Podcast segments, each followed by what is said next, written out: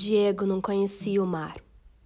O pai, Santiago Kovaklov, levou-o para que descobrisse o mar. Viajaram para o sul. Ele, o mar, estava do outro lado das dunas altas, esperando. Quando o menino e o pai, enfim, alcançaram aquelas alturas de areia depois de muito caminhar, o mar estava na frente de seus olhos. E foi tanta a imensidão do mar e tanto seu fulgor que o menino ficou mudo de beleza.